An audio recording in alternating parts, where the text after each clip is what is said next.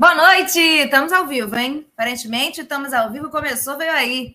Bem-vindos a mais um Pela Lente, aqui no Alguém Viu Meus Óculos, nosso programa de entrevistas semanal, que já adianta semana que vem não vai ter, afinal de contas, é terça de carnaval, né, galera? Então, nem vocês vão estar aí, nem, nem eu vou estar aqui. Então, agradeço já imensamente a quem está aqui hoje. E seguinte, lembrando, sempre, redes sociais aqui na descrição, Pix aqui na descrição para quem quiser ajudar na produção de conteúdo desse canal totalmente independente, a gente é sem patrocínio, então tudo que vocês puderem contribuir sempre é muito bem-vindo. Hoje a gente tem um tema muito, muito, muito legal, assim, vou confessar para vocês que quando eu fiz curso de teatro, diferente já de como eu tenho meu registro de atriz, eu entrei achando que eu ia fazer dublagem. O mundo se perdeu, daí um dia eu pretendo voltar, mas o tema, pô, tudo a ver comigo, tudo a ver com uma coisa que eu gosto muito, e aí eu trouxe um convidado sensacional. Que é o seguinte: para além de uma simples opção na hora de assistir um conteúdo, dublagem e audiodescrição são também maneiras de tornar esse mesmo conteúdo mais acessível, né? Para uma parte muito importante da população. Hoje a gente vai aprender mais sobre o processo e quem está por trás dessas vozes que nos ajudam a entender melhor aquilo que a gente assiste. Para isso, eu converso hoje com esse rapaz que já vou colocar na tela, que é Daniel Coutinho, um artista da voz locutor publicitário, narrador, dublador, diretor de dublagem e audiodescritor. É responsável, por exemplo, pela audiodescrição de Todas as Flores, que é sucesso no Globoplay. A gente vai falar bastante sobre isso. Bem-vindo, Daniel. Olá, muito obrigado. Tudo bem, mano? Deixa eu só botar no mute aqui meu celular para não apitar e atrapalhar. tá ótimo. Obrigada, obrigada por ter aceitado. A gente vai falar de um tema que eu acho que a gente sempre, eu, eu até botei esse assim no roteiro, né? Sempre chega para a gente o produto pronto, né? Mas tem uma trabalheira por trás acontecendo que às vezes a gente não sabe como é. Eu quero descobrir muitas coisas hoje com você. Mas antes, eu sempre peço para todos os meus convidados contarem um pouquinho da sua trajetória lá na, volta lá na infância, no pequeno uhum. Daniel e Volta Redonda, que você quiser de Volta Redonda, pequeno Daniel. Como que foi assim, um pouquinho da sua infância até você falar, eita, gosto de trabalhar com locução. Eita, acho isso legal. E de repente parar na dublagem e na audiodescrição. A gente vai falar detalhadamente sobre a profissão, mas eu queria saber um cam... o seu caminho dentro disso tudo, claro, né? Claro.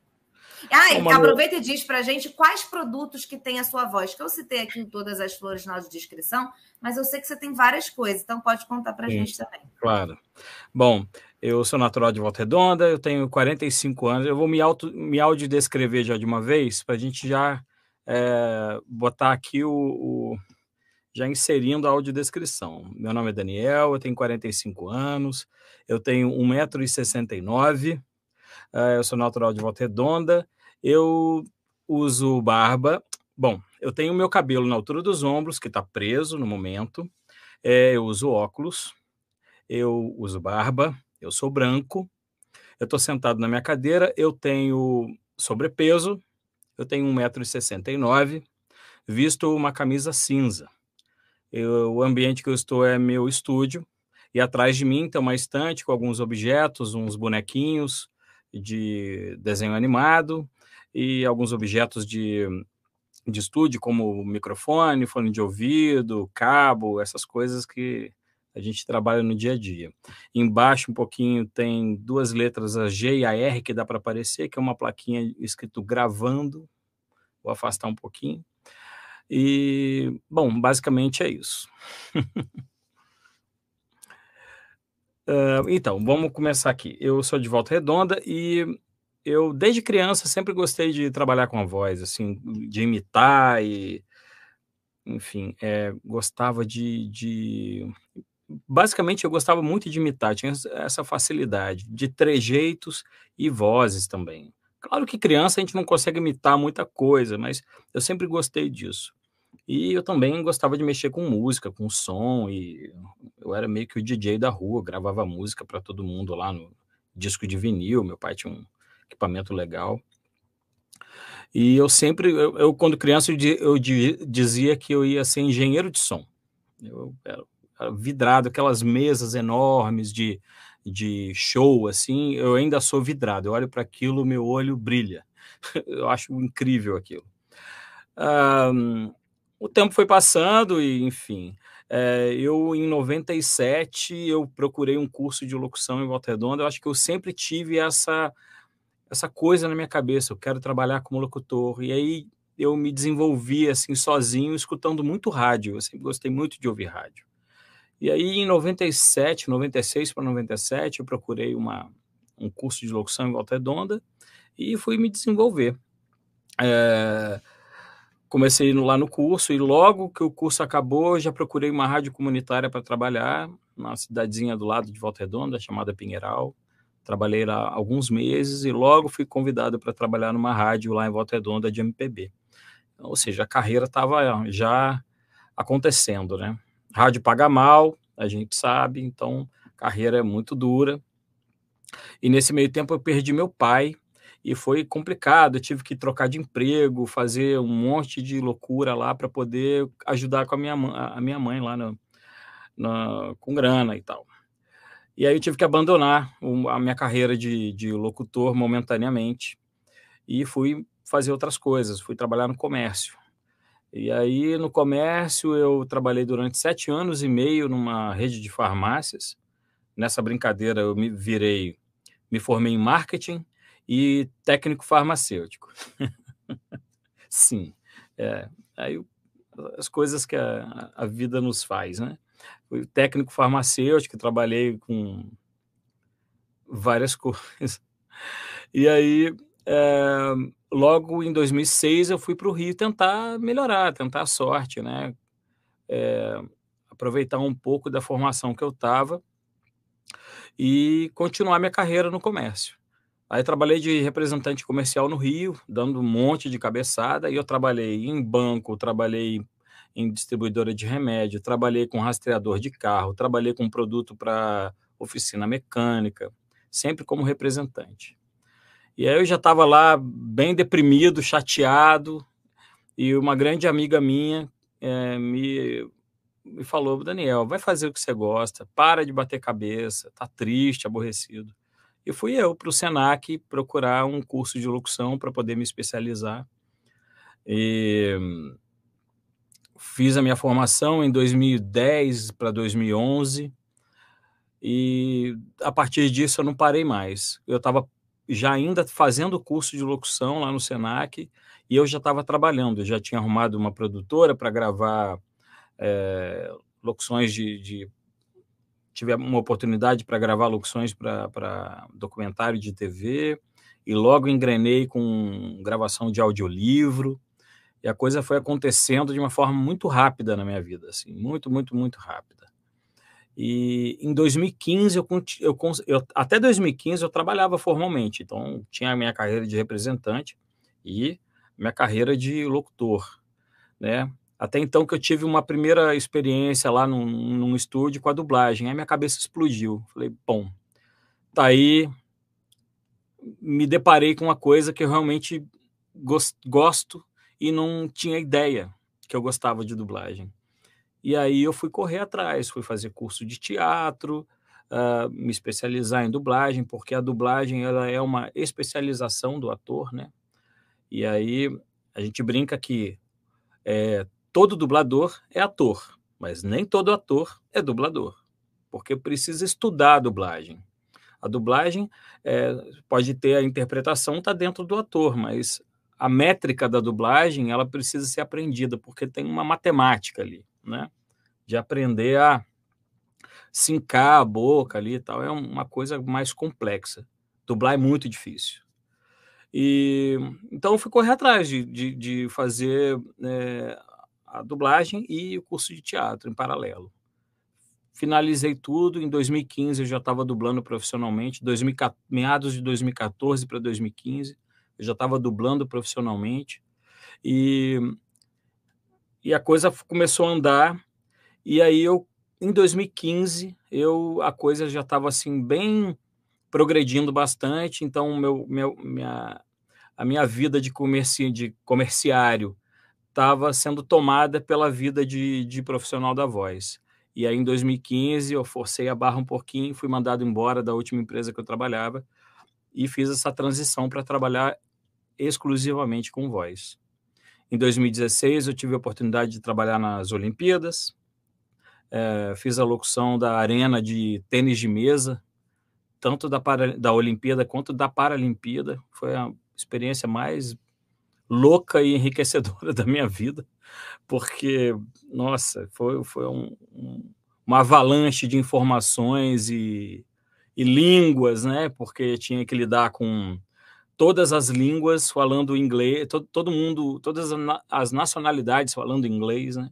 E aí eram sotaques, na minha equipe tinha texano, tinha irlandês, tinha é, polonês, alemão, é, egípcio, todos falando inglês. Ninguém se entendia, mas todo mundo se entendia. Era uma loucura.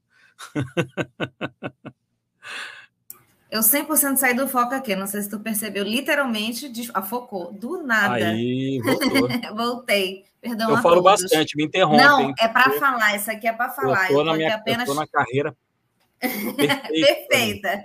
É. é. Muito bom. Pode continuar, segue aí. E aí a coisa foi andando, Manu. Eu continuei me desenvolvendo e aí a dublagem é, foi acontecendo também em paralelo. E um dia eu fui convidado por um colega a fazer um teste para trabalhar com audiodescrição na, até na produtora que eu, que eu trabalho até hoje, que é a CPL. Não sou, eu presto serviço para a CPL, uh, acessibilidade. Eles fazem toda a produção de, de closed caption e libras e audiodescrição. É uma empresa especializada em acessibilidade. E eu fiz o teste, um colega me convidou, ah, Daniel, vai ser um teste para gravar uh, filmes em audiodescrição. Eu falei, ah, beleza. Fiz o teste, a minha, minha voz foi enviada para o cliente, eu não sabia, e o cliente era a Globo. Uh, aí minha voz foi aprovada, então desde então as coisas foram se desenvolvendo. A produtora ela presta serviço de uh, fazer os roteiros de audiodescrição para os filmes da Globo. É, hoje eu estou dedicado à, novela, mas a, eu já fiz essa conta com o Renato Calvê, que trabalha comigo lá no CPL, conta de padaria, assim. Eu devo ter em torno de só de filme da Globo, já são oito anos, desde 2016, é, 16 para cá, então são sete anos é, em torno de 350 filmes audiodescritos pela Globo já, que eu com a minha voz, é, e, e outras coisas, né? Filme, série, desenho animado, é, institucional, campanha de, de política, enfim, de tudo. A campanha política é isso, da né? prefeita de Juiz de Fora, coisas assim, bem loucas, do Piauí. É, nossa, é, vídeos de prefeituras. E, bom, eu já fiz audiodescrição, já fiz um tudo já. E é, atualmente estou fazendo audiodescrição da novela é, Todas as Flores do, do Globoplay, que é uma novela pensada para ter audiodescrição. Né? Ela foi. Ela é a primeira novela do Brasil né, que ela está sendo produzida com audiodescrição ela só vai para o ar se a audiodescrição estiver gravada. Ela não, não é pós-produção, né? Acredito que outras novelas tenham tido é, audiodescrição, ou novelas estrangeiras, ou de outros canais, mas é, foi, foi pós-produzida, né? Pegaram a novela pronta e fizeram audiodescrição. Essa não, ela está sendo feita em paralelo, né? Tanto que a gente está gravando ainda. A novela já parou no capítulo 45, se eu não me engano. Mas hoje, antes da gente começar o nosso papo, eu já gravei o, 40, o 83. Então, eu já estou lá na frente. Ele já sabe tudo que vai acontecer. Tudo. Tudo, que vai acontecer na novela, você aí aguardando, Daniel sabe tudo. eu ainda não sei o último capítulo, né? Mas coisas assim bem para frente eu já sei. E não adianta me mandar mensagem que eu não dou spoiler. Muito pode. legal, porque é, Todas as Flores tem isso, né? É uma novela em que a protagonista é cega e, uhum. ela, e aí a novela foi produzida de maneira entendendo que a protagonista é deficiente é, visual, Sim. E a importância de que você entenda a sua audiência também dentro desse contexto. Né? Acho que Todas as Flores é um exemplo muito interessante disso. E aí, tanto a profissão de, a profissão de dublagem a gente entende muito de sempre, né? Assim, de cara é, ah, não gosto de ler legenda, vou botar aqui dublado que é mais fácil. Claro que uhum. existe isso. Existe também uma dificuldade que muita gente tem de acompanhar a rapidez da legenda, mas a dublagem ela também permite que pessoas com deficiência visual acompanhem diversos conteúdos se elas não entendem a língua original daquele, daquele filme, daquela série. Então, tanto se, é, é, dublagem quanto audiodescrição é, são são profissões, né? Estou aqui pensando que a gente não vê o resultado pronto. Não, a gente só vê o resultado pronto, perdão. Mas a gente não uhum. sabe nada do que está acontecendo no dia a dia. A gente não, não. sabe do que acontece. A gente eu tenho uma, liga e tá eu lá tenho uma frase.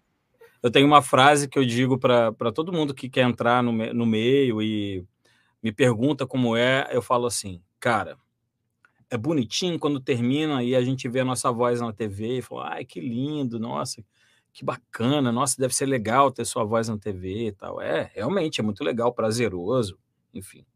Mas não tem glamour, não, tá?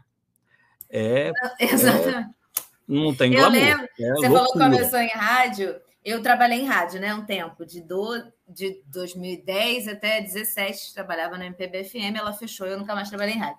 E aí eu lembro que na primeira rádio que eu trabalhei, eu nem entrava no ar ainda, eu apenas atendi os telefones dos ouvintes. E uma uhum. vez é, eu tô lá atendendo, e o cara falou assim: Ah, posso, eu quero entregar um presente para vocês, para mim e para repórter, né? Ela entrava, ela entrava no ar. Aí ele chegou, eu fui lá atender. Você tinha que ver a cara de decepção do rapaz. Ele olhou assim e falou: Achei que você era. Eu com um metro e meio, com 20 anos na ocasião, ele olhou e falou assim: Achei que você era mais alta, assim, na minha cara. Ele olhou para mim e falou isso. Então, assim, é... gente, é isso que acontece. O, o rádio tem essa, tem essa fantasia, né? As pessoas fantasiam muito a voz, né? Várias e amigas aí... minhas locutoras falam que ouvintes achavam que elas eram louras. Não sei por que tem esse conceito com louras. Gente, não sei.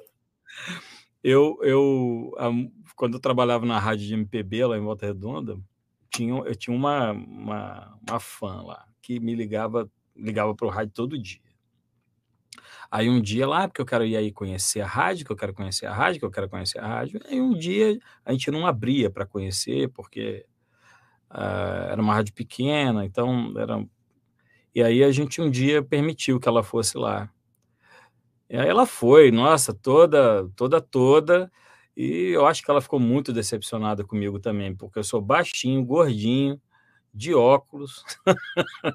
Eu não sei por que, que as pessoas juntam voz e acham que, que viu, vem não. aí, sei lá, Gisele Bündchen aparecendo. Gente, pois não é. é assim que funciona. Eu acho não que ela é não assim. gostou muito do que ela viu, não. Eu tenho quase certeza disso. Ai, gente, eu não sei o que a pessoa cria essa expectativa. Enfim, eu queria destrinchar um pouquinho com você como que é a profissão. A gente vai falar, destrinchar mesmo.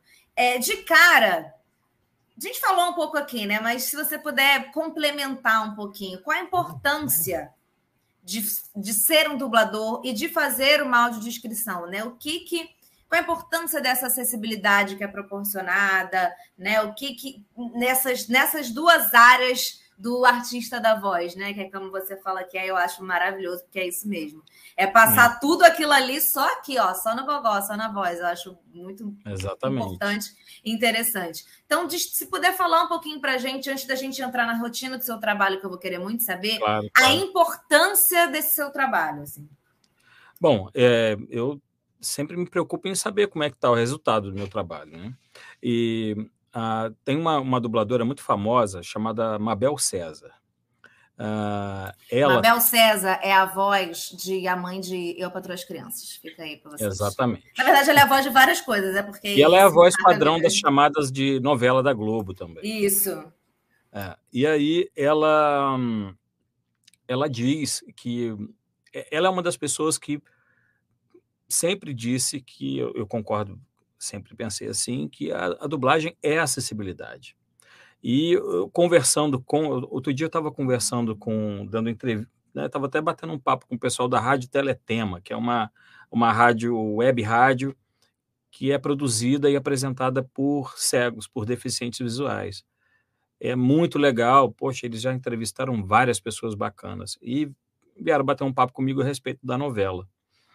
E eles dizem que quando troca a voz do dublador de um determinado personagem que de, de, de um filme, principalmente, quando troca a voz, eles têm que reconectar a referência que eles têm do, do, do personagem. Aí você observa a importância que tem uma, uma, uma dublagem. A dublagem ela traz é, referência para, para, para os deficientes visuais e para quem também é, tem problema com legenda, quem não enxerga direito, né, para ler legenda, os analfabetos, pessoas que não conseguem ler de verdade por não conseguir é uma questão de educacional, né? O nosso país é um país muito diverso, né? E nossa nosso abismo social no país é muito grande, a gente não tem essas dimensões, né? As pessoas não têm muitas essas dimensões. E as pessoas que não conseguem ler legenda só vêm dublado. É, e tem outra, outra camada também de pessoas, que são uh, os mais idosos, os disléxicos, uh, as pessoas com TDAH, os autistas, são pessoas que, que também consomem a audiodescrição e a dublagem, porque faz com que eles tenham um pouco do, do foco voltado para o áudio, né, e prestar atenção naquilo que está sendo dito, e vem mais mastigado para eles, né, e imagina, ter que ver um filme cheio de ação, ainda ler a legenda, é, é muito complicado realmente.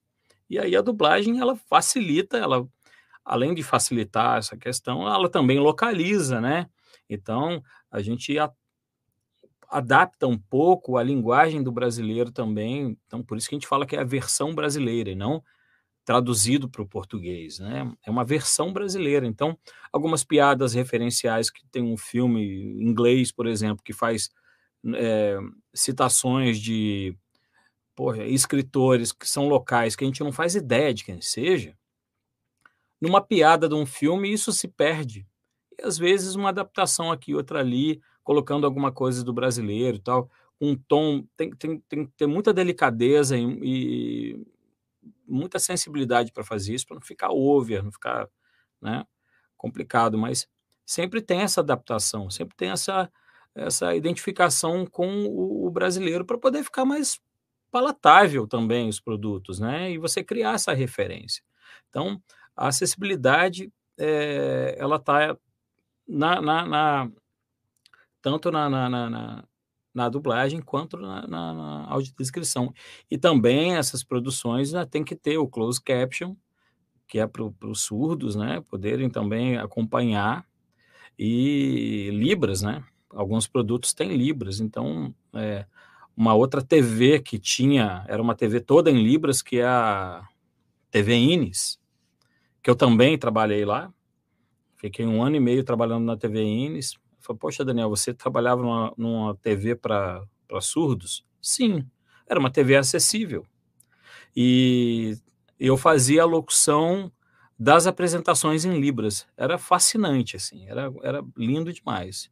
Só que aí veio o último governo aí com os planos mirabolantes de Pink e o cérebro, e extinguiram a extinguiram a TV Ines porque, sei lá, por que, eles, que, que eles pensavam. Gente, isso. mas a nossa primeira dama era tão tão focada, né? Que, que, quem diria, é, o mais, né? O mais curioso, o mais curioso é isso, que ela fez todo um carnaval Discurso em, em livros e tudo, que loucura. E ela encerrou, porque, na verdade, tinha um viés político ali, por uma questão com a instituição, com a Fundação Roquete Pinto, né?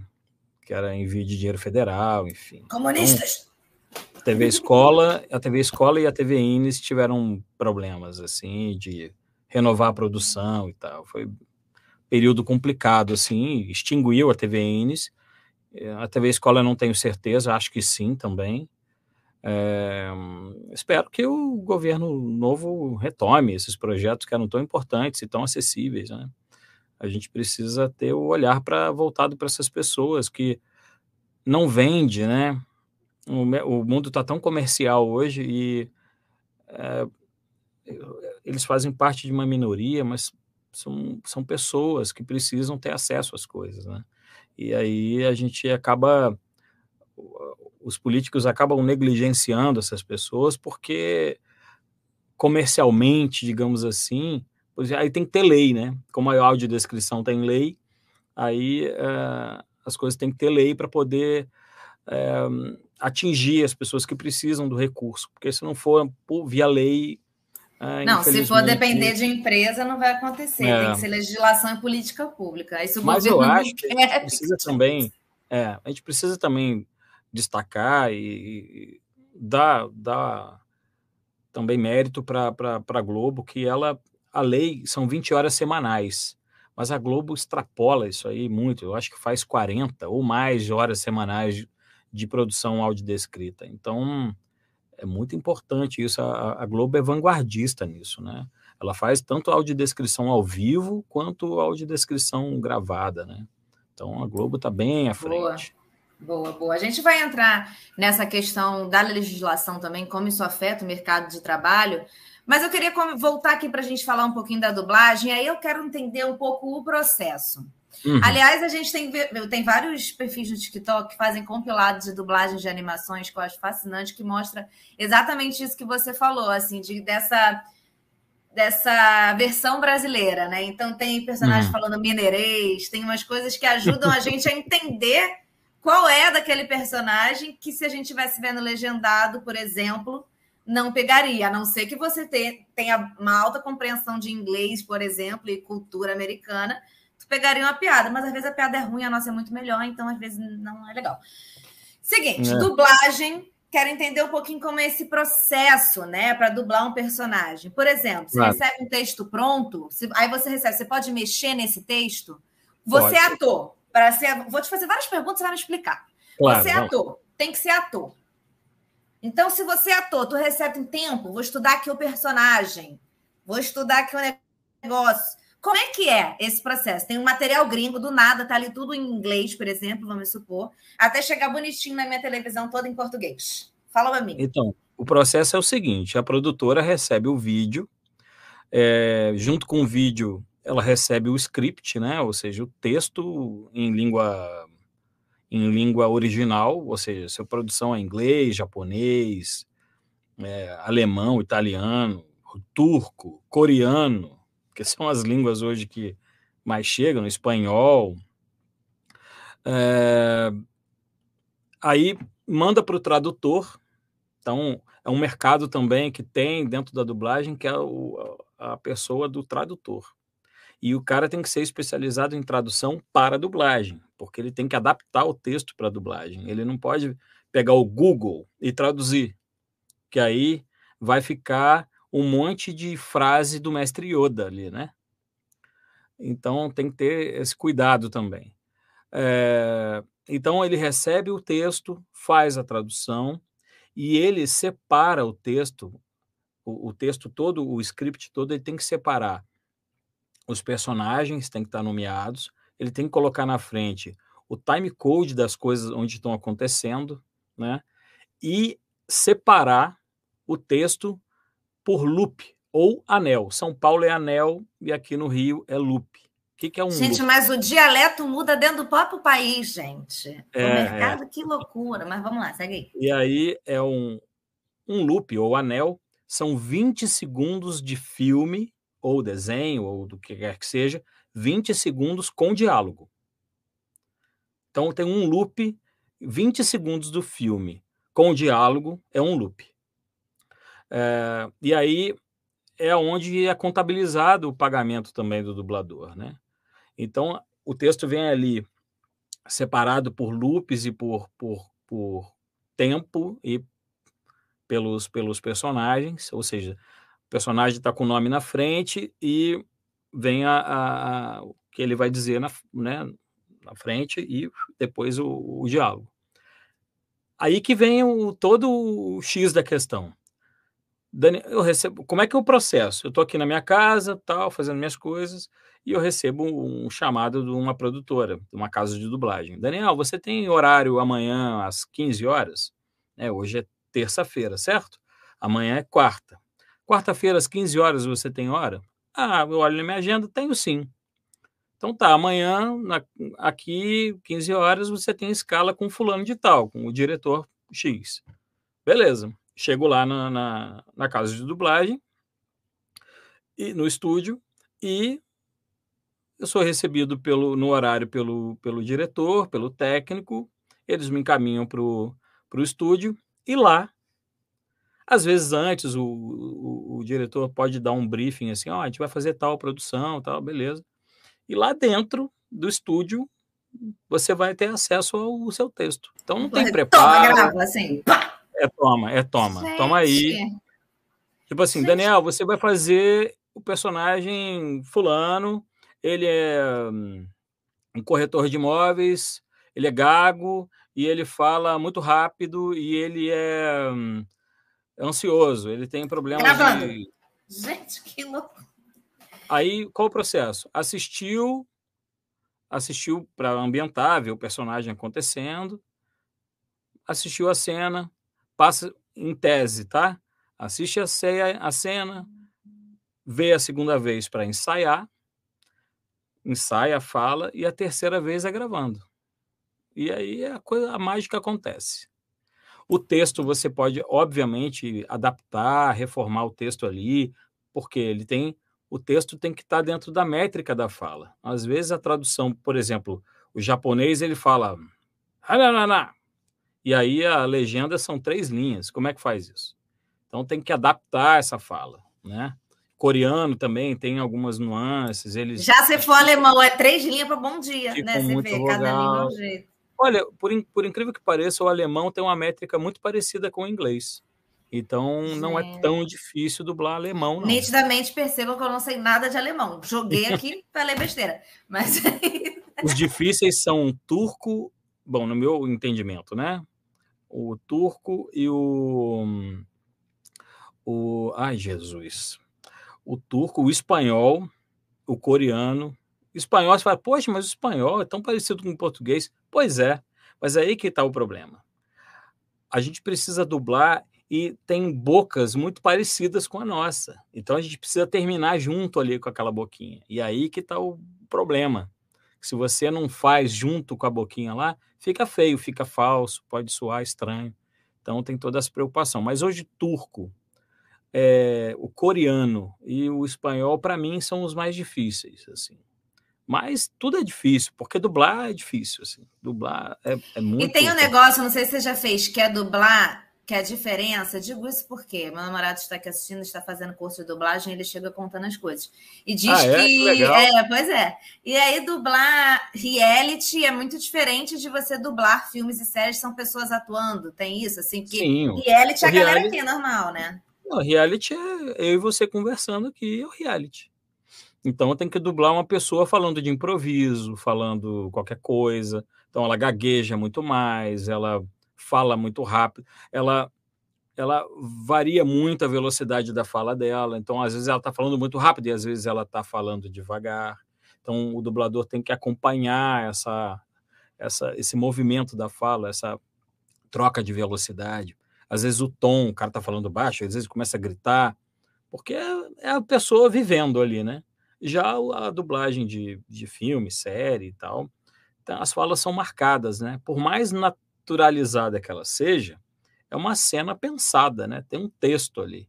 Então ela tem um tempo que ela acontece, então a gente consegue é, pegar referência dentro da cena, não só no, no, no, tempo, mas às vezes um passarinho que passa, uma pessoa que passa lá atrás abre um guarda-chuva, vira referência para a gente nas falas, entendeu? E é, é, é um pouco mais fácil, digamos assim, mas nem tão mais fácil. Assim. Hoje eu estava dirigindo um, um dublador fazendo um filme italiano que era muito difícil, muito difícil. E foi bem complicado. E como é que é a função de diretor de dublagem? Que aí a gente já entendeu como é que é o dublador. Chegou lá. E o diretor, ele faz o quê, assim? O diretor, é, ele basicamente, ele está ali para verificar se, se o andamento está correto, se não truncou nenhuma fala, se as intenções estão corretas, né? Então tem um texto ali.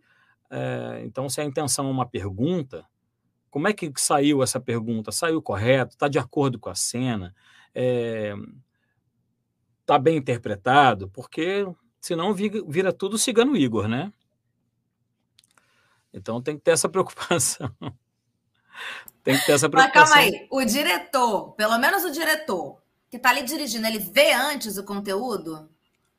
Geralmente sim. Geralmente ele vê com alguns Menos dias. mal, galera. É. Porque eu fico impressionada, sinceramente, que vocês já chegam lá, o um negócio assim, pá, gravou. Eu fico, gente. Mas nem sempre, tá? Nem sempre. Meses. Eu fico, eu, quando no teatro é meses para tu montar um personagem, gente. Às vezes nem assim resolve. É, a dublagem ela tem esse esse fato curioso e aí as pessoas ficam esse encantamento na dublagem tá aí, né? Porque a gente faz bandido de manhã, criança, é, é, mocinho à tarde, uh, mais tarde vira um monstro e depois faz um desenho animado que você é um, sei lá, uma abelha e aí, sim. é, cada dia é um dia. É fascinante. Assim. Mas é isso, isso também deve ser super motivador, a graça da profissão também, né? De você. Se o ator ah, já é uma pessoa nova de tempos em tempos, o dublador é uma pessoa nova, em 20 minutos tudo pode mudar. É, é assim, é tipo, né? É tipo isso. É. Você, você, a gente passa por várias pessoas durante um dia, assim. Um dublador que dubla muito, ele acaba tendo essa acaba tendo essa diversidade de personagens num dia muito grande, muito grande. Muito legal isso. Tá aí a, a brincadeira. Total. Agora, na audiodescrição, assim como na dublagem, o texto já vem pronto e a sua função é realmente dar voz àquilo, você escreve também, ajuda. E como Não. que é, se você pode dizer para a gente, se você sabe, a participação dos deficientes visuais nesse processo de construção do material da audiodescrição? Uhum. A audiodescrição ela tem um processo, é um ping-pong assim, do, do, do texto. É, o processo inicial é um pouco parecido com com o da dublagem, que é da tradução, porque a audiodescrição é uma tradução, né? É, você traduzir as imagens em, em palavras, né? Ah, bom, o tradutor, o, o, roteirista recebe o material, o filme, e ele assiste o filme, né? Assiste o filme para entender, faz as marcações dele, dos personagens e tal. Ele desenvolve o roteiro. Eu já vou dizer para você que o quão trabalhoso é. Um roteirista experiente consegue fazer. Ele demora, depende muito da cena, depende muito do filme, tá? Mas em média, um redator experiente gasta uma hora trabalhando a cada 10 minutos do filme. Então, rodou 10 minutos o filme, ele trabalha uma hora. Para você ver o, o quão é, é, é, um, é um trabalho assim bem, bem pesado. Os redatores de audiodescrição trabalham bastante. É, então ele faz ali a cada 10 minutos, é uma hora mais ou menos que ele gasta, então pensa aí quanto ele gasta para um filme de 100 120 minutos, um filme básico, 90 minutos, que é um filme aí, geralmente uma hora e meia, faz a conta. Ele pode gastar umas oito horas para fazer um, um roteiro ou, ou, mais. A, a Larissa, que é a roteirista-chefe do CPL, né, a coordenadora de produção, ela comentou que pode se gastar uma hora para fazer uma cena de ação de um minuto, por exemplo. Na cena de ação, a galera também quer fazer tudo em um minuto, gente. Aí como é. E, gente, eu não consigo nem imaginar o trabalho que dá. Porque se assistindo, eu já não estou entendendo. Imagina para você parar para fazer e aquilo tudo fazer sentido. Sinceramente, olha só, agora eu só vou ver tudo dublado e com a descrição para dar valor ao trabalho. Porque, e aí, vamos lá, não acabou não. Acabou não. Então, o eu já estou cansada. Fez... Eu já estou cansada. ainda tem mais. O roteirista termina o roteiro dele, tá? Então ele vai fazer toda a checagem do, do português ali, né? Ver se está tudo em ordem, né? Se não tem erro de português, concordância, pontuação e tal. Feito isso, acabou o roteiro, ele manda o roteiro para o consultor técnico de audiodescrição, que esse sim é um deficiente visual. Então, o deficiente visual ele faz um treinamento né, de consultoria técnica em audiodescrição, exatamente para ele poder ter essa capacidade de julgar, digamos que é um julgamento ali, ou seja, uma orientação de que o trabalho está de acordo. Ele entendeu o que está sendo que está escrito ali. Ficou. É, ele compreendeu as coisas que foram ditas no texto.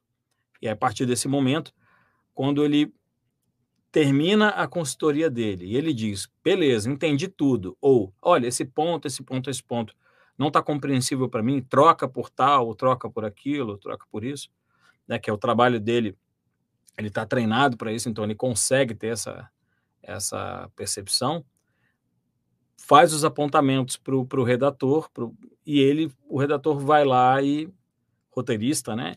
O roteirista vai lá e faz a troca. Feito isso, o roteiro vai para a parte técnica agora, que é a parte de gravar o áudio. E aí tem mais duas pessoas envolvidas nesse processo, que é o locutor, o narrador e o técnico de áudio, que vai fazer a captação ali. Ah, geralmente se gasta um, um, filme de 90 minutos, pode ter entre 20 e 25 laudas, depende, 25 laudas, 25 páginas, tá? E esse, e esse roteiro, ele vem separadinho ali por, por tempo também, ou, ou seja, por time code, aonde que vai entrar a fala, e se a fala é muito rápida, se ela é rápida, ou se ela é lenta, ou se ela é sincronizada com a cena. Isso é importante também, vem, vem essas orientações dentro do, dentro do, do roteiro. Se vai sobrepor alguma fala de algum personagem, às vezes faz essa essa é necessário fazer uma sobreposição, às vezes uma fala desnecessária do, do, do, do, do filme original, ah, cara repete uma palavra, ou ele está fazendo ah, aí entra uma, uma audiodescrição. Então, 25 páginas ali pode se gastar em torno de quatro horas e meia de gravação. Em torno disso. Eu geralmente gasto 40, entre 40 minutos e uma hora para cinco laudas, cinco páginas. Então, um filme que tenha 20, 25, eu vou gastar ali quatro horas, quatro horas e meia para gravar um filme de uma hora e meia. Assim, é mais ou menos isso. Então, esse processo todo pode, fe sendo feito com calma, com, com tranquilidade, pode gastar ali uns dois, três dias. Mas, né, quando a equipe é mais eficiente, é, mais é, já está fazendo há mais tempo, né? Experiente. Né? É. Quando ela é mais experiente, ela pode gastar, gasta menos tempo para fazer, né? De um dia para o outro. Mas geralmente o roteiro ele tem esse trabalho todo. E após ser gravado e editado, ou seja, colocado a, as falas nos locais corretos ali do filme, ainda tem mais uma mais uma checagem para ver se está tudo correto e aí vai para a pista de mixagem, né? vai para a pós-produção, que é mixar, ou seja, a fala da audiodescrição ficar ali confortável, um, ficar confortável para quem vai ouvir e não ficar muito mais alto muito mais baixo e ficar condizente com o filme. Então, tem que ter ali também todo um cuidado com o áudio para que ele fique agradável para quem vai ouvir, né? Então, tem um processo ali com muita técnica e muita e muita muito trabalho. Eu estou cansada só de ouvir você falar, imagina. Nossos, nossos espectadores estão alinhados com o roteiro, as perguntas estão chegando exatamente ao mesmo tempo que eu faria pelo roteiro. Porque eu queria saber de você exatamente mercado de trabalho. Como que é o mercado de trabalho para quem atua nessas áreas? É muito fechado? Como é que é assim? É coisa de contato? Como é que é? E se você vê, voltando àquele tema que a gente estava lá no começo, mais oportunidades de trabalho com a chegada, por exemplo, de vários streamings. Então, a gente tem muita produção audiovisual no Brasil, assim, cada vez mais, para além da TV aberta. E uhum. as leis, né, que obrigam a acessibilidade de produtos audiovisuais, no geral, na TV aberta. Então, você acha que essas leis e a chegada de streamings Vou primeiro para essa pergunta, depois eu boto a pergunta dos comentários, né? Você acha que isso tem movimentado o mercado de trabalho? Ele é muito fechado, enfim, como é que é, é essa a galera que trabalha só ali a mesma pessoa? Como é que você faz para entrar nisso? Eu quero trabalhar nisso. Como é que eu faço? Bom, para você trabalhar com audiodescrição, principalmente, você tem que se preparar em cursos, né? Você tem que fazer cursos de, de roteiro de audiodescrição. Nossa, acabei de ver aqui que a Márcia Caspari está tá nos assistindo, que ela é uma grande referência no, no, no, país em audiodescrição. É uma pessoa muito importante. E a Márcia Caspari é mãe da Luísa Caspari, que é a voz da Ellie no Last of Us. uh, tá vendo, é, gente? Audiência qualificada hoje aqui. Qualificadíssima. Um beijo, Márcia. É, e. Bom, me perdi. Ah, o, para você entrar no mundo da audiodescrição, você tem que se preparar, fazer cursos, né? Enfim, é, procurar é, instituições de ensino, principalmente, que façam cursos de audiodescrição. O IBC, né, o Instituto Benjamin Constant, aqui no Rio, ele faz um curso preparatório, introdutório de, de roteirista para audiodescrição. É muito bacana, né, é bom para você ter uma noção ali do, do mundo, como funciona da audiodescrição. Até pouco tempo atrás era a Cida Leite e. Ai, meu Deus, eu esqueci o nome da. que horror, eu vou lembrar.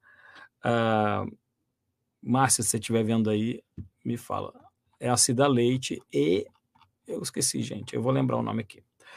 Uh, que coordena lá o curso do Benjamin Constant.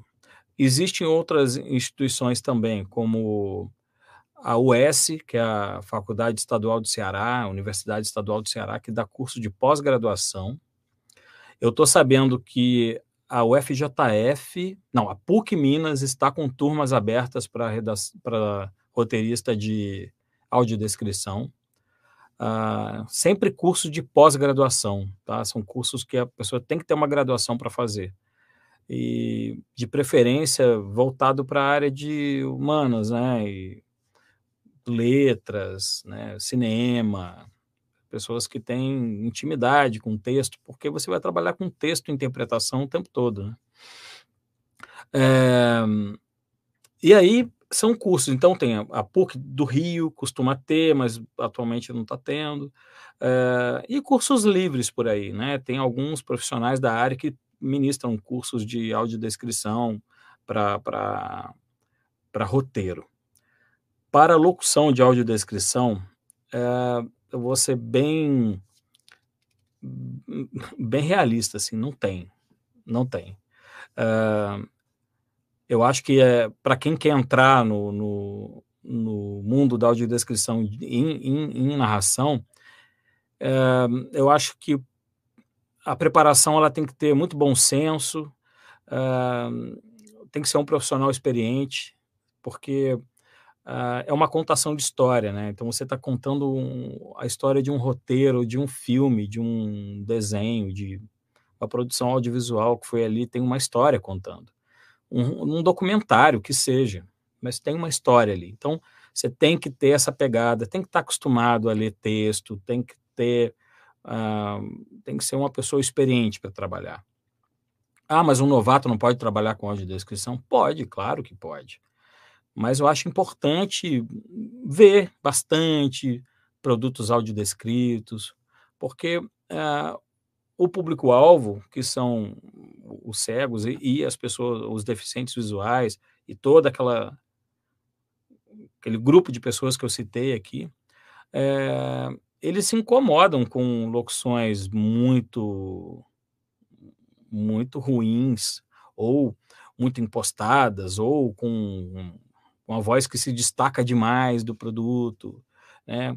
Aqueles narciso, narcisistas da voz que amam a voz, a própria voz, costumam ter problema para trabalhar com audiodescrição porque estão é, mais preocupados em fazer uma voz bonita do que realmente interpretar aquele texto e passar a mensagem, né, que é o mais importante.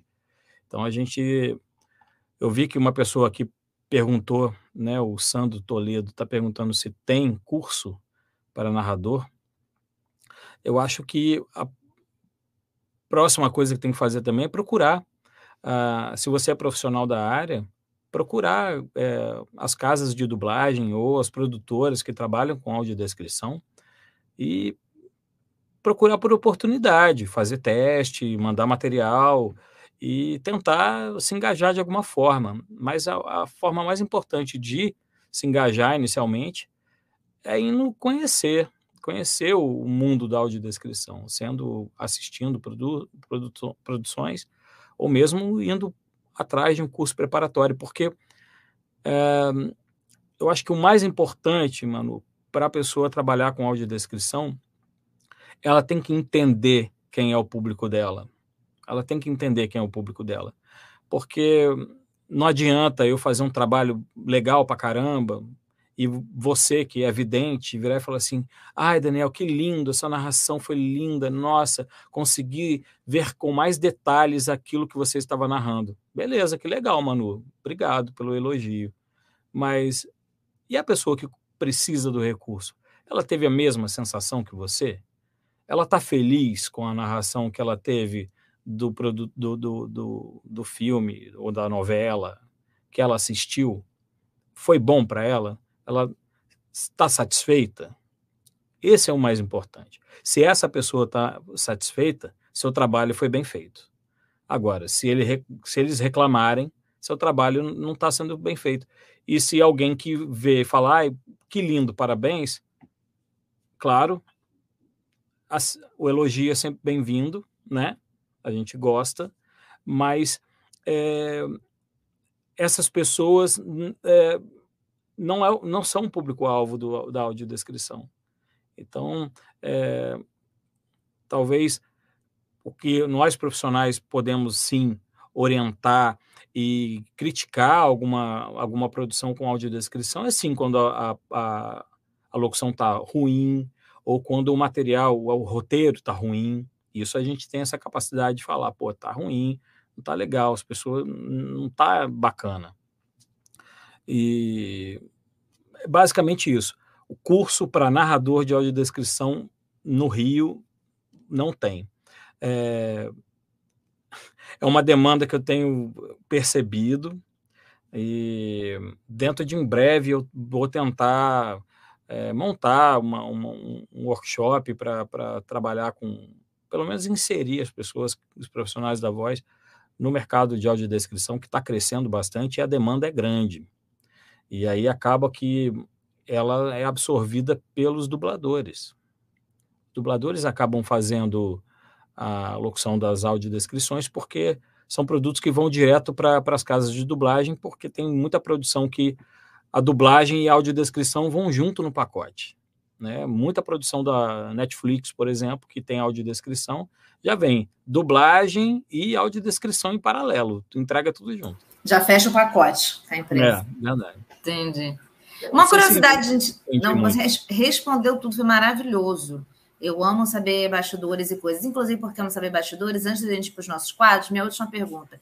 Você disse, e dá para ver, né? Porque tem aí o isolamento acústico e tal, que você está no seu estúdio.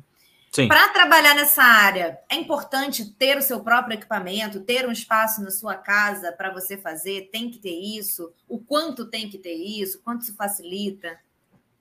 Manu, é, eu comprei o meu primeiro setup, a gente chama isso no mercado da locução, setup é o equipamento, o seu fone, sua placa de som, o seu computador, o seu microfone e tal.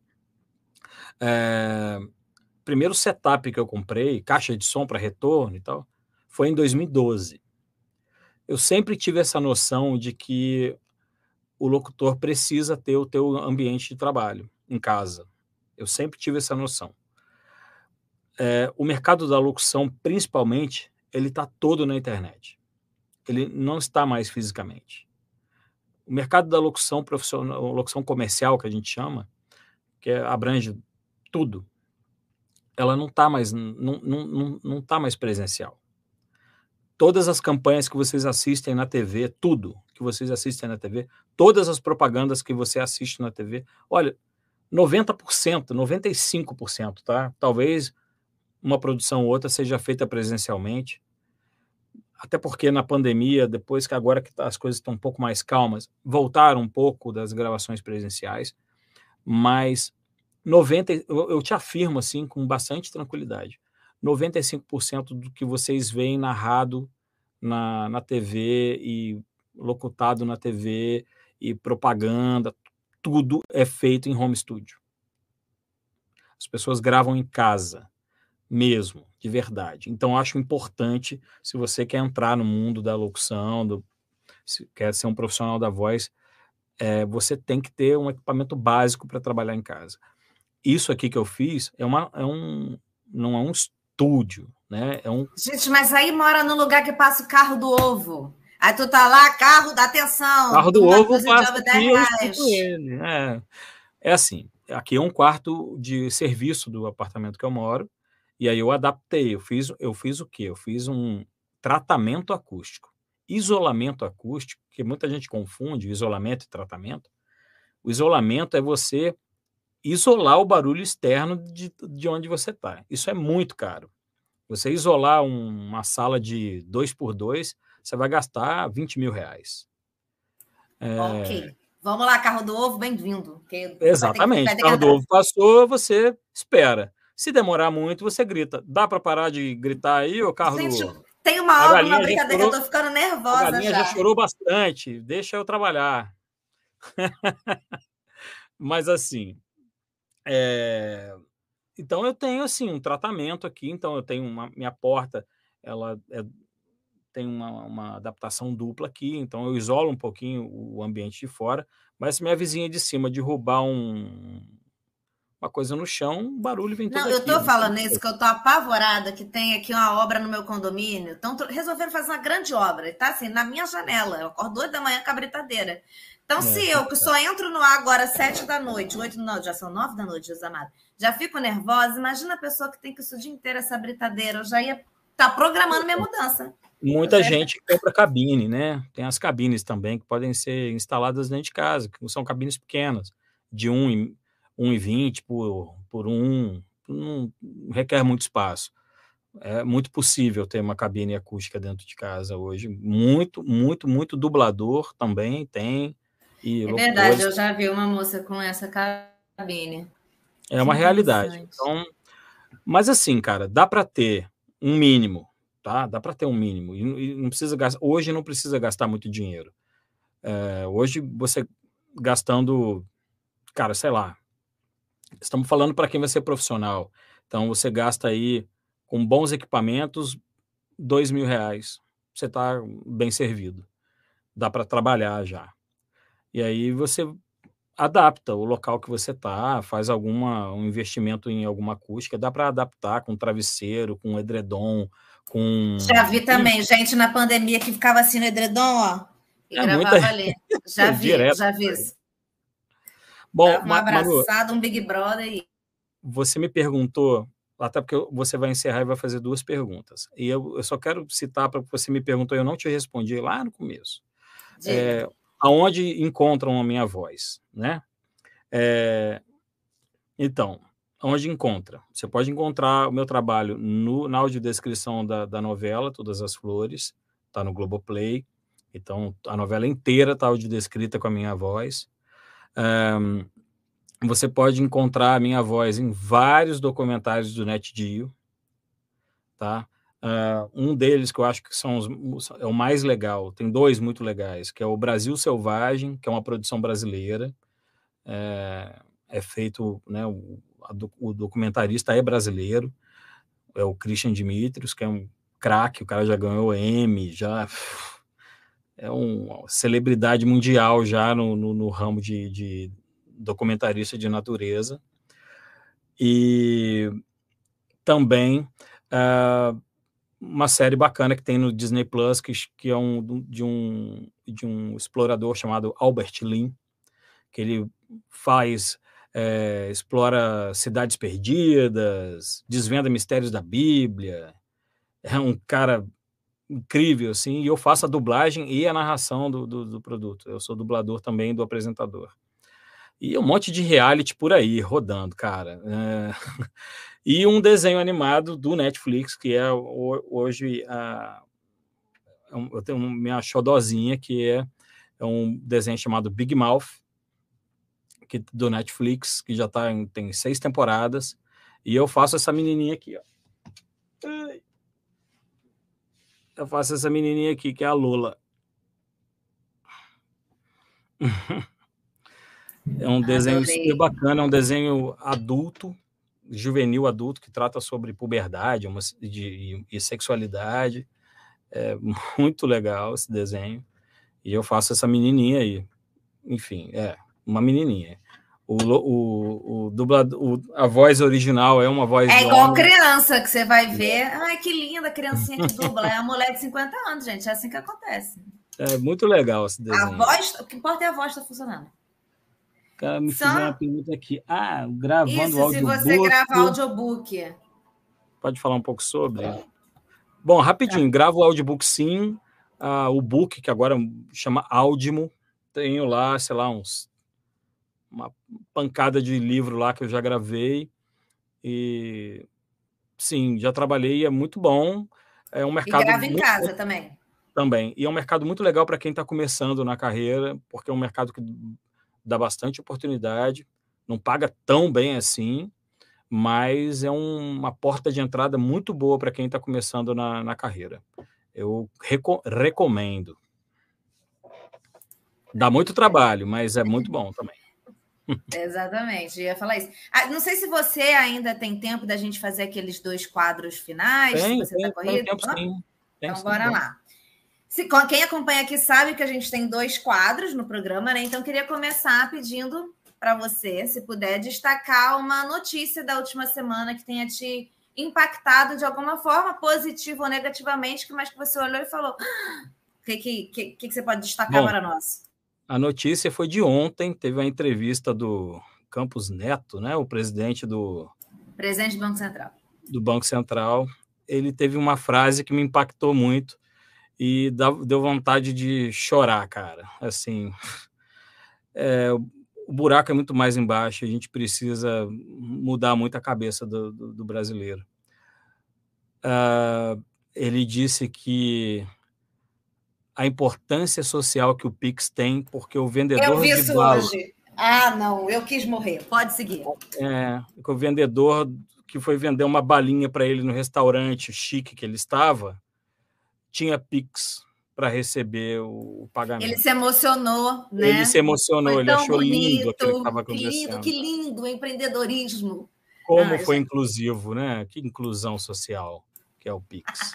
Ele falou: e... eu queria comprar, eu não tinha, eu não tinha dinheiro. E o vendedor disse: faça um Pix. E eu fiquei tão emocionado. Não, não. É, o vendedor falou, é, ele perguntou para o vendedor: aceita as Pix? Sabe, gente, gente é, foi essa sensação. Eu falei, ah, tá. Inclusive, a gente botou no roteiro, toda quarta, nove da noite, tem um programa aqui que, enfim, trago convidados para gente, nossos comentaristas, para a gente debater. Hum as notícias. E já falei para eles: vamos estar tá abordando esse tema? Banco Central, eu quero foco nisso aqui. Já mandei para então amanhã. Cara, eles isso, vão falar isso, disso. Isso me impactou muito. Me impactou muito, porque a cabeça desses caras do que é inclusão social é, é uma coisa muito lamentável. É muito triste. Então, foi um impacto bem grande para mim. Total. Gente, mudei minha câmera que acabou a bateria aqui da outra, que ela é Uhum. A minha notícia é, gente, eu vi sair do negócio. Aqui começou chuva, trovão, terremoto. Se eu sumia porque caiu a luz, a gente finge que encerrou o programa assim, tá? Se eu não me despedir por causa disso. Beleza. Mas acho que não vai acontecer. É, minha notícia, que é o quê? Rihanna no Super Bowl. Chorem todos, ela foi maravilhosa. O The Guardian fez uma reportagem assim, nota 6 de 10 dançou pouco, acharam ridículo. Eu falei, gente, primeiro que a mulher tá com uma pança de grávida. A mulher está, sei lá, quantos metros do chão naquele negócio cantando. E Rihanna podia estar sentada na mesa do bar, só com o microfone assim, já ia estar magnífica. Então, concordo com felizmente, você. a grande notícia para mim é essa. Super, eu acho assim, uma sacanagem aquele jogo de futebol americano que não devia se chamar futebol, porque quase não usa o fute, o que é uma questão que eu fiquei reflexivo esse jogo de futebol interrompendo o show da Rihanna, sabe? Foi. Achei, achei muita sacanagem. Achei, é, achei ofensivo desses rapazes. Isso aí é uma mudança de foco total, hein, mano? Seguinte, Como pode ter um jogo de futebol hoje, no meio gente, do show da Rihanna? No meio do show da Rihanna, todos aguardando o show da Rihanna, vocês resolvem jogar, jogar bola? Pelo amor de Deus. É. Outra, outro quadro que nós temos é uma dica: um filme, uma série, um livro, um negócio, um site que você acha que a galera devia conhecer. Cara, galera, eu... estão... corra atrás disso, pelo amor de Deus. Eu até citei aqui, né, falando da, do Last of Us, eu acho que. Verdade. É, muito, é uma série muito bacana. Eu indico quem possa assistir, assista, porque o pano de fundo é um apocalipse zumbi, mas é só o pano de fundo, porque ele trata de outra coisa ali, cara. Ele trata de relações humanas, de quebra de estereótipo, de. Pô, cara, o, o segundo capítulo é muito impactante, assim, trata de um tema muito muito atual, assim, e muito, cara, eu achei, tô achando incrível, assim, tô muito impactado com a, com a, com a série, porque ela trata de outra parada, né, da HBO, construção né? de relação. Oi? HBO, que tem HBO HBO Max. Max também. Exatamente. Essa série veio para arrebentar, porque é, tá muito bem escrita, tá, as atuações estão maravilhosas, mas a história tá. Eu, eu não sou um gamer, então eu não. Talvez as pessoas que, que já conheçam a história do, do game falem assim: ah, é, Daniel, agora que você descobriu que Last of Us é legal pra caramba? É, agora que eu tô descobrindo. E eu tô maravilhado, assim, tô achando demais, demais. Então, a minha dica é essa: assista The Last of Us. Boa. E é uma série que podia ser ruim, porque já tem o Pedro Pascal, e já seria o suficiente. Mas ela, além de tudo, é boa, né? Então... Ah, você não gosta dele? Não, eu gosto dele. E seria. Ah. Só tendo ele já seria. Ah, podia ser ruim que tem ele, entendi. Exato, entendi. exato. Poderia ser ruim. Já tá ali no benefício, mas. A minha, a minha dica é um filme que, na verdade, estreia no dia 23 mas a gente já assistiu na cabine de imprensa e tem pré-estreia já na semana que vem, que é a semana do carnaval, que é A Baleia, com Brandon Fraser, que ele está concorrendo ao Oscar de melhor ator. A atriz, que eu esqueci o nome, mas é aquela atriz ruiva que faz Stranger Things, está concorrendo como atriz coadjuvante e a, também está concorrendo melhor maquiagem e sei lá o que, que eu esqueci o nome. A Baleia com Brandon Fraser é um filme que eu vou te dizer um negócio. Eu tava ali assistindo, eu tava aqui, ai, tô aqui segurando um choro. No final, eu tava, eu fiquei transtornada, gente. Você vai, leva um Rivotril, leva um negócio, porque você não vai ser legal. E aí eu achei, quando acabou o filme, que eu tava assim, gente, eu acho que eu já vim pro cinema meio abalada. Eu não tava legal naquele dia. Então, assim, eu tô exagerando nas minhas reações. Acendeu a luz. Toda a imprensa carioca estava sentada ali, estava do mesmo jeito. Todos com a cara vermelha, todos assim. É um negócio muito doido. O, o filme conta a história basicamente de um cara que ele é professor de redação, eu acho, e ele tem obesidade mórbida, ele não consegue nem se levantar direito. E aí vai tratando, são duas horas de filme, duas horas e pouquinho, vai tratando como ele chegou né, nesse estado e o que vai acarretar, o fato dele estar assim, o que, que isso leva, assim. Então, são as relações familiares, principalmente com a filha, né, que ele vai tentando retomar isso. Mas, assim, é, é muito. É um, um, um rapaz fez um stories quando saiu. Ele tem um Instagram de cinema, esqueci o nome agora. Ele fez um stories falando: Eu estou emocionalmente exausto. E essa é a sensação. Assim, é um filme muito bom, mas a, você emocionalmente exaustivo. É exaustivo emocionalmente. Um negócio que eu saí de lá assim. Eu saí de lá e eu falei. As pessoas vinham falar comigo para cumprimentar, né? Porque, enfim, era a sessão para imprensa, e eu falava que se eu abrisse a boca, eu ia começar a chorar e jamais conseguiria parar. Eu senti que estava na iminência de dar ruim. Falei, não, falem comigo. Aí, quando saiu, dei uma volta, melhorou e vivi minha vida. É, é, é, assim. é, a mesma coisa eu faço com. Pergunta, ah, você já assistiu This Is Us? Eu falo, não assisto. This Is Us acontecia Nossa. muito isso também. Acabou, Nossa. a primeira temporada destruiu a minha cabeça. Depois de um tempo, eu fui acostumando com o que era. Mas é. a primeira temporada não tinha um episódio que eu não só terminasse chorando, com, com reflexões sobre a minha existência. Eu levava toda a minha existência era refletida naquele episódio. Eu estava refletindo. É, meu sobre. comportamento foi parecido com o seu a baleia aí, viu? Não, a, baleia, assim, a baleia. Eu falei, por favor, não, eu não consigo agora. E eu não conseguia nem falar isso, porque se eu abrisse a boca, eu ia entrar para chorar. Eu estava no meio, estava em público, gente, ia ser horrível. Então, assim. Essa é a minha reação com a baleia. Eu recomendo que veja, porque traz muitas reflexões mesmo assim sobre relações humanas. Uhum. E, enfim, até onde a gente chega e por muitos motivos. Todos eles ali, não só o protagonista, mas assim, vai já com essas. Já vai. Vocês sabendo disso já é meio fácil, porque eu fui sem saber que a gente ia chegar nesse nível, entendeu? Então, assim, fiquei um pouco, fiquei um pouco abalada, gente. Mas é isso, o filme estreia dia 23 nos cinemas, mas já tem algumas pré-estreias em algumas cidades na próxima quinta, depois de carnaval, e tá concorrendo ao Oscar. Muito né? bom. Melhor ator e tal. E é isso. Obrigada, obrigada, Daniel. Assim, cara, foi maravilhoso. Eu, você perceba que eu fiz várias perguntas de mercado, fui fazendo. Muito curiosa, né? Como eu falei, meu namorado está fazendo curso, então a gente conversa muito sobre a área. Trabalhei com voz um tempo em rádio, tenho vontade de fazer o curso de dublagem. Então, assim, conhecer um pouco os bastidores é, foi não só para fazer o programa e levar informação para as pessoas, mas para mim, pessoalmente. Falei assim, vou, ah, vou levar bom. um convidado para mim. então, fico, fico muito, muito, muito feliz. Fico muito feliz que você tenha gostado. Eu acho que o mais importante é que você tenha gostado, já que você é a dona do programa. E eu fico à disposição. Quiser me chamar para qualquer coisa, estou aí. Tá? Muito obrigado pela oportunidade eu sempre gosto muito de falar sobre isso, então é, eu nunca me canso de falar sobre, sobre voz, então eu estou à disposição para quem quer que seja. E as pessoas que estão assistindo, acessa aí o meu minha rede social, arroba Daniel Coutinho Voz, né? Quiser mais alguma informação a respeito de mercado da voz e indicações e para onde vou, onde estou como diz lá em Minas, um cotô para um covô.